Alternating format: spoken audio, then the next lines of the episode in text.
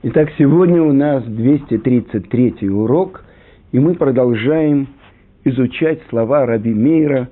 Это первая Мишна, вернее, Барайта из шестой главы. И вот так говорил Раби Мейр. Всякий, который изучает Тору лишма, буквально можно перевести ради нее самой, или, как мы объясняли на предыдущем уроке, чтобы сделать нахат руах леборо – чтобы сделать приятное Творцу, заслуживает многого. Более того, весь мир как бы сотворен для него, он владеет всем миром, он называется близким, любимым другом Творца. Он любит Творца, любит людей, радует Творца, радует людей. Тара облекает его скромностью, смирением и трепетом. И готовит его, чтобы стать праведником, хасидом, делающим из любви к Творцу, прямым и верным. И она отдаляет его от греха и приближает его к заслугам и люди получают от него советы, полные мудрости, понимания и мощи, как сказано в притчах царя Соломона. «У меня совет и мудрость, я есть понимание, у меня мощь». И она облекает его царским величием и дает ему власть и способностью исследовать самые сложные вопросы. И ему открываются тайны Торы, и он становится подобным непресекающемуся источнику, реке, течение которого не прерывается, он становится скромным, терпеливым, прощает нанесенные ему обиды, Тара возвышает его и возвеличивает его над всем сотворенным один из комментаторов, мне кажется, это Бен Ишхай, если человек не обладает всеми этими отличительными чертами, которые перечисляет Раби Мейр, значит, отсюда доказательство, что он не учит Тору во имя ее самой. Поэтому давайте поймем, о чем же идет речь. С чего начинается? Он становится, он называется близким, любимым другом Творца. Как можно стать другом Творца? И это то, что объясняет мораль из Праги. Когда человек учит Тору ради нее самой, или, как мы сказали, ради того, чтобы сделать нахат руах, приятное тому, кто его сотворил. Если же он изучает Тору ради почета, ради денег, ради того, чтобы возвеличиться, то, несомненно, он не получит в подарок все эти свойства, о которых здесь говорится. Объясняет мораль из Праги, что все эти отличительные черты, на самом деле, это то, что имеет отношение к самой Таре. И тот, кто учит ее – он становится второй, который идет на двух ногах. И тогда все те свойства Торы, он становится их обладателем. И как у нас называется еврейский мудрец? Талмид Хахам. Или как на языке Талмуда он называется Хавер. В современном иврите, если мы переведем, это друг Хавер – но то, что в современном сленге, в израильском языке, является совсем другое значение. И жена еврейского мудреца называется Хавера, Эшет Хавер, то есть достойная супруга, которая поддерживает того, кто называется Хавер. А что это значит? Корень слова хибур – связь тот, кто соединяет небо и землю. Вы помните, с чего начинается вся Тара? С буквы Бет. Я цитирую вам морали из Праги в его комментарии на нашу Барайту. с буквы Бет. Берешит, Барай Луким, это Шамаева, это Арец. В начале сотворения всего небесного и всего земного. С буквы Бет, второй буквы еврейского алфавита, начинается сотворение мира. Но когда через 2448 лет после сотворения первого человека, почти 2000 с половиной лет после сотворения мира, народ Израиля стоит у горы Синай, и открывается Творец. С чего начинается первая заповедь, которую слышат все евреи, которые стоят у горы Синай. Анохи, Ашем, Элокеха. Ашер гоцетиха мерец Мицраим и Бейта Вадим.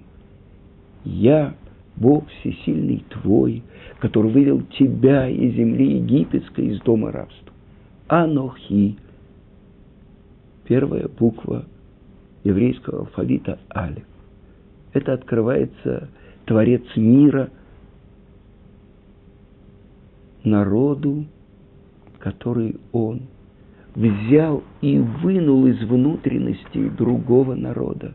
Народ, который родился в муках, в горниле, которые очищают металл, золото, серебро в Египте. Рождается еврейский народ. Рождается в рабстве, в жестоком угнетении. И вот очищенный, рожденный народ приходит на 50-й день горе Синай и слышит слова того, кто сотворил мир. И вот это уже открытие буква Алиф, открытие Творца. Так вот, то, что открывается,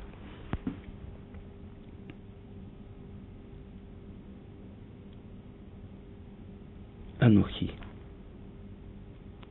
Ана навши катавтив яхаптив. Это расшифровка этого первого слова Анухи. Чем отличается Анухи от они? Они – это тоже я. Анухи – это то обращение, которое имеет отношение, как два имени я есть у нашего праца Якова, Яков и Израиль. После того, как он победил ангела – защитника Исава, он получает новое имя – Исраэль, Яшар Кель, тот, кто идет прямо с Творцов. А какое имя он получил при рождении Яков?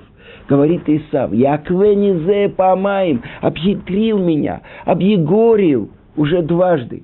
Так вот это одно имя Яков и другое имя Исраэль. Родоначальник еврейского народа, наш пратец Яков получает имя Израиль. Так вот так же они, я. Анухи – это то, что из глубин.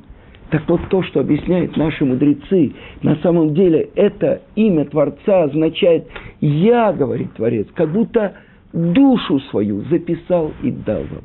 И это Тора. И сказано в, нашей, в Мидраше и в Святой книге Зор, что Творец смотрел в Тору и творил мир.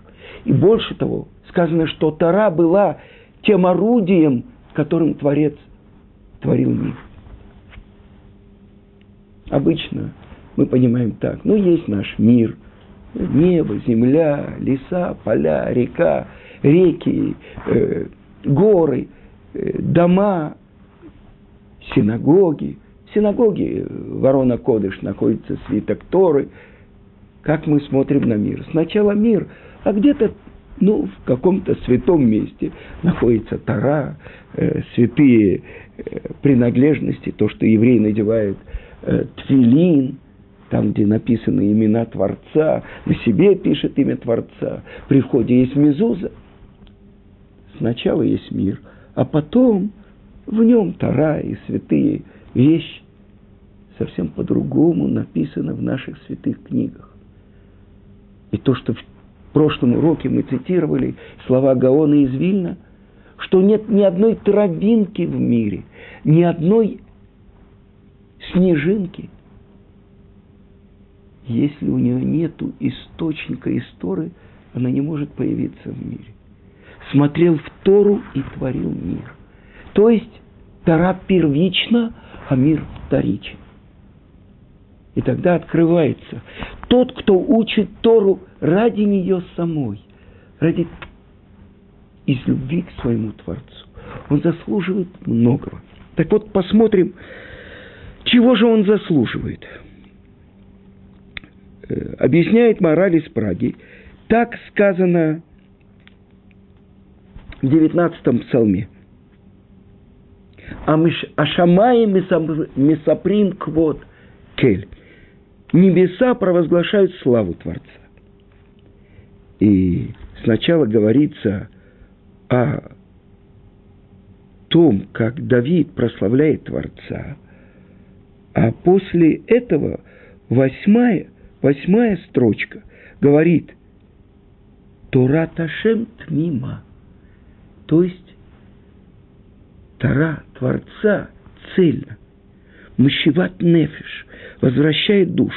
В 119-м псалме царя Давида на каждую букву еврейского алфавита находится восемь строчек, отрывков из разных мест Торы. Восемь и семь. Семь – это число, имеющее отношение к нашему материальному миру. На самом деле это очень просто понять. Шесть направлений главных – вперед, назад, направо, налево, вверх, вниз и точка схода. Семь. Это в пространстве.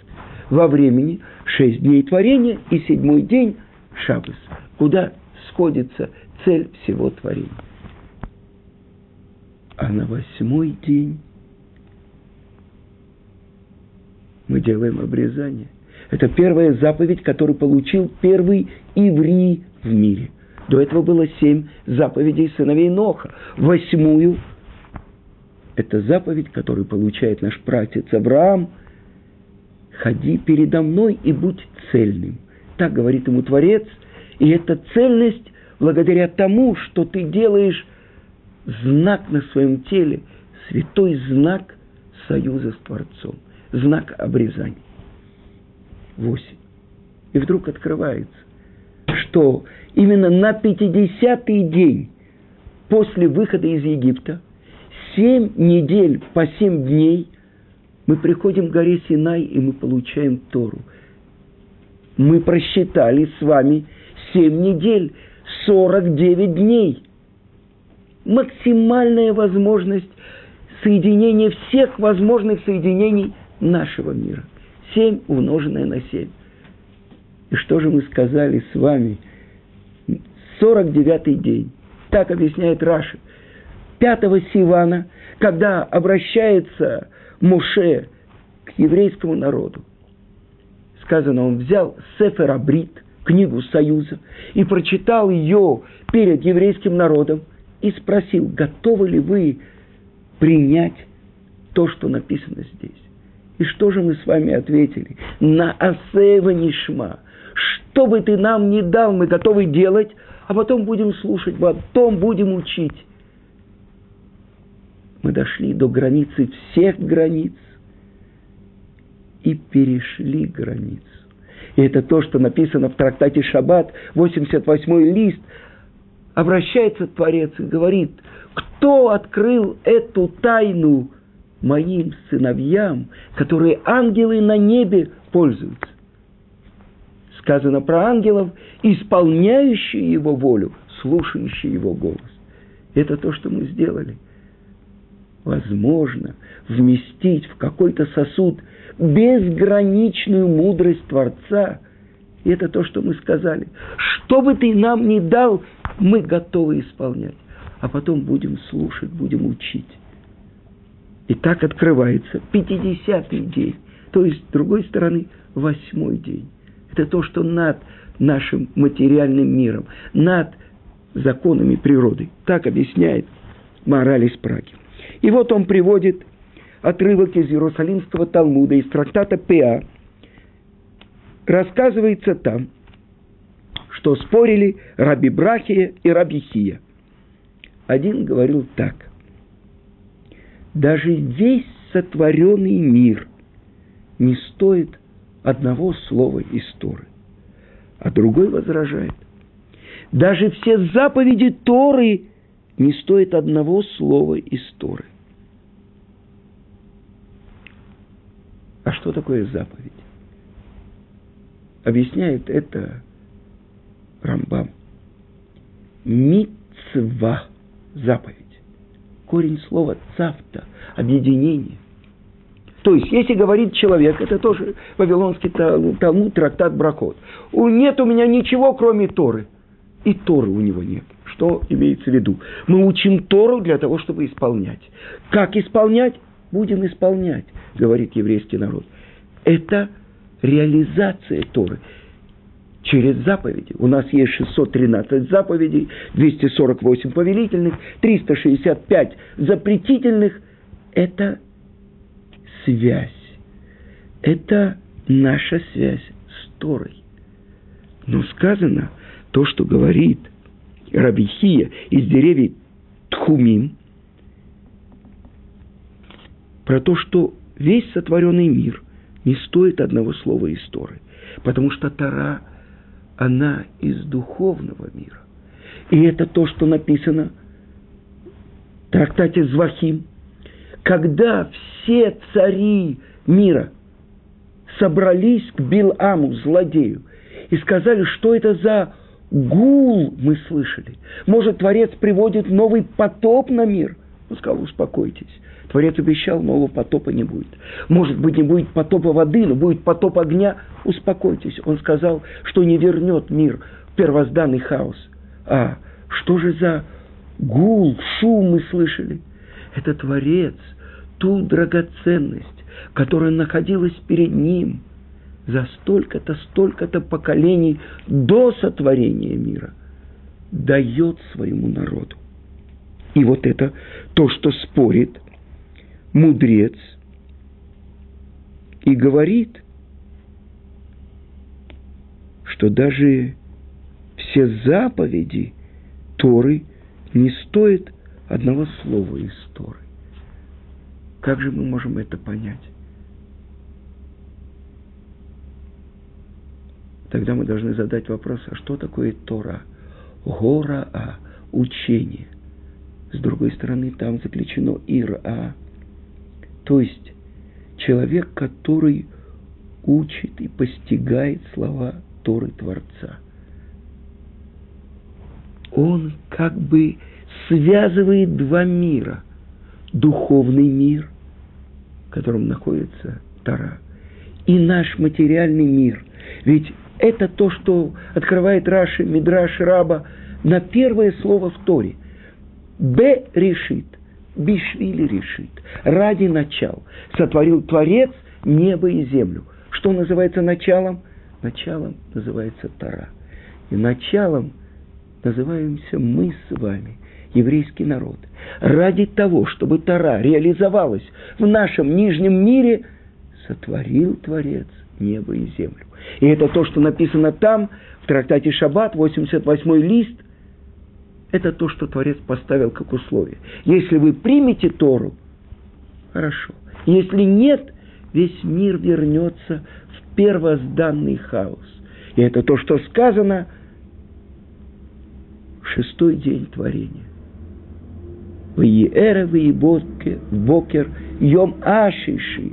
И был вечер, и было утро, день какой-то определенный шестой день. Объясняет это Талмуд – что это говорится про шестой день Сивана 2448 года, когда мы получили Тору. Итак, ради Торы и ради нас. Но почему ради нас? И давайте вспомним то, что написано в трактате Неда, 30 лист. На что похож зародыш в животе матери? На сложенную восковую табличку. Свеча горит над его головой и обучают его всей таре. Как можно обучить всей таре? То есть можно постичь безграничную мудрость Творца. И я слышал объяснение Гаона Равмуш Шапира, он объясняет, что это открывает человеку его часть Торы, которую он должен раскрыть в этом своем воплощении. Замечательно. И вот мне рассказали про одного мальчика, который родился в Иерусалиме. Хасид Цанс. Сегодня мне рассказывал мой Хаврута из моего колеля, Равмойша. И он говорил, что к нему приходили, мальчик еще не умел читать. И цитировали одну строчку из Талмуда, он продолжал наизусть. Э, цитировали строчку из Казоныша, это уже мудрец нашего поколения, он продолжал наизусть. Всю Тору он знал наизусть. Что же это такое? Уже еще не учил. Как же он мог знать? И это то, что написано в том же месте Вавилонского Талмуда в трактате Неда. Перед рождением приходит ангел, ударяет его по губам, и он забывает все то, что он учил в животе матери. Если он забывает, если его ударяют по губам, зачем же он учил? Потому что это его задание на жизнь. Все то, что он должен в этом своем воплощении на земле реализовать, это его обучали. И теперь он должен только вспомнить то, что он учил в животе матери. А этот ребенок, видно, неудачно ударил ангел по губам. И тогда, получается, он помнил все то, что он учил. И есть э, рассказ, что его привели к Рэбе из Бельц, и есть одно мнение, что Рэбе ударил его по губам, а другое мнение, что Рэбе сказал, что когда он достигнет 12 лет, он забудет то, что он учил. И сейчас этот э, человек, он уже взрослый человек, э, мне рассказывали, что у него маколит в Натании, или он где-то работает, но он не отличается особенными э, выдающимися способностями, он не стал великим еврейским мудрецом, но то, что мне рассказал мой Хаврута, Машгех Ешивы Поневиш, Рав Левенштейн, ему рассказала дочка про этого мальчика. И он сказал, я пойду и познакомлюсь с ним. Но по дороге он вернулся. Ведь это основа нашей веры, что мы знаем, что то, что написано в Торе, а есть у нас письменная Тора и устная, Талмуд, то, что написано в трактате Неда, это то, что мы должны знать и верить. Так же, как мы знать должны и верить про выход из Египта. Потому что на этом построено дарование Торы. Ведь Творец сказал, я не тот, кто сотворил мир, а я тот, кто вывел тебя из земли египетской.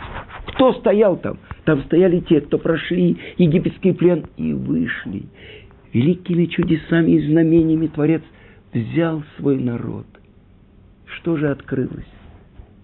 Открылось то имя Творца, которым Он сотворил все миры. Это то, что Творец говорит Моше. Я открывался отцам под именем Кель Шакай. Тот, кто установил границы миру. Но мое имя Авая, четырехбуквенное имя Творца – я не раскрыл им. Я им обещал, но не реализовал. Для них это обещание, что землю, на которой ты находишься, тебе дам и твоему потомству для наших працев. Это была реальность. Хотя Авраам должен покупать часть земли в Кевроне, чтобы похоронить там свою жену Сару. Ицхак, которому обещана была эта страна, он должен просить у царя Грара покупать у него землю, засыпают его колодцы, он уходит из места в место. Яков, которому обещано, он покупает часть земли возле Шхема. Вы понимаете, нашим працам было обещано, но они не увидели реализацию. И это то, что Моше получает. То, что Творец, отвечая на его вопрос, если спросят меня от имени какого проявления Творца, от какого имени я пришел к ним, чтобы вывести их из Египта. И Творец открывает ему имя Авая.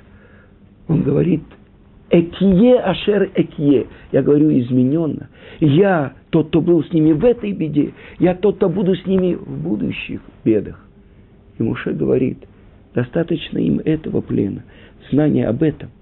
Но это имя Экие с Алифом – оно источник имени Авая. Юд, Кей, Вав, Кей. Я измененно говорю. Запрещено даже произносить буквы подряд этого имени. Что это означает? Шулханарух, пятый параграф говорит. Адона Коль, господин всего. Тот, кто был, есть и будет. То есть тот, кто сотворил весь мир, тот, кто находится вне рамок времени. Тот, кто сотворил мир, чтобы делиться своим добром с творением. И вот сейчас мы являемся тем народом, которые получили Тору для того, чтобы ее реализовать. Это то, что говорит Маораль из Праги. Мир сотворен буквой Бет, второй буквой еврейского алфавита. А Тара открывается нам с первой буквы.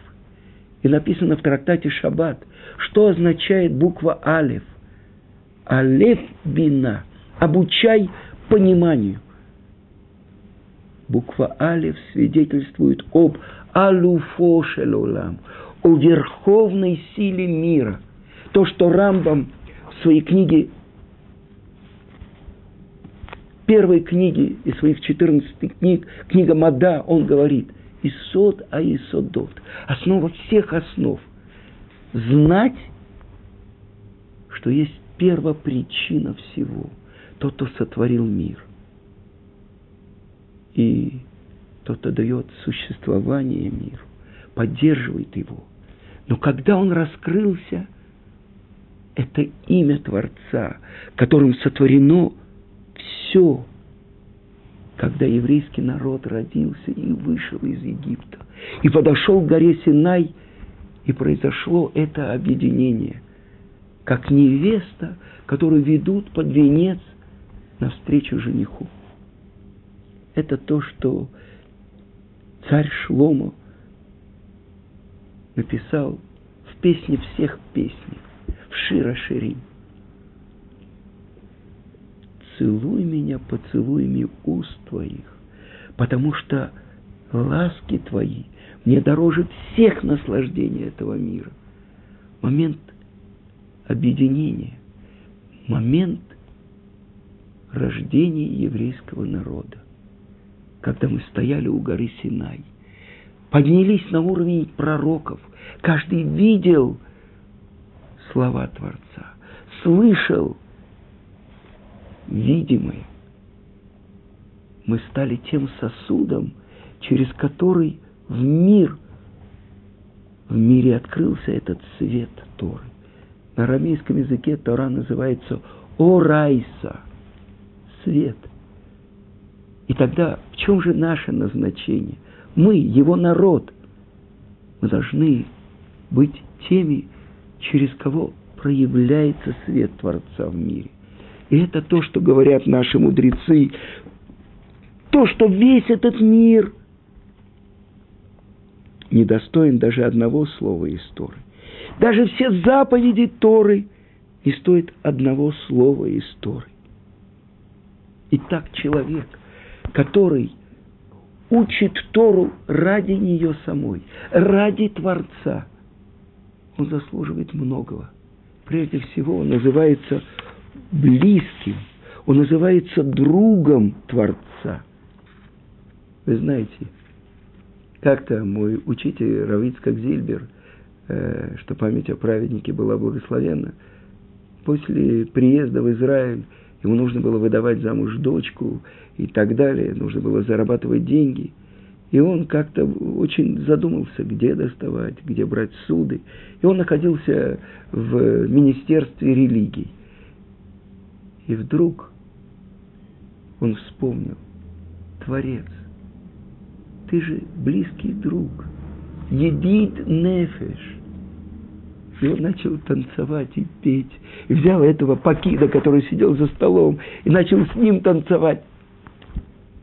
Когда человек учит Тору во имя ее самой, он становится близким другом Творца, любимым Творцом. Почему? Потому что ради этого Творец сотворил мир.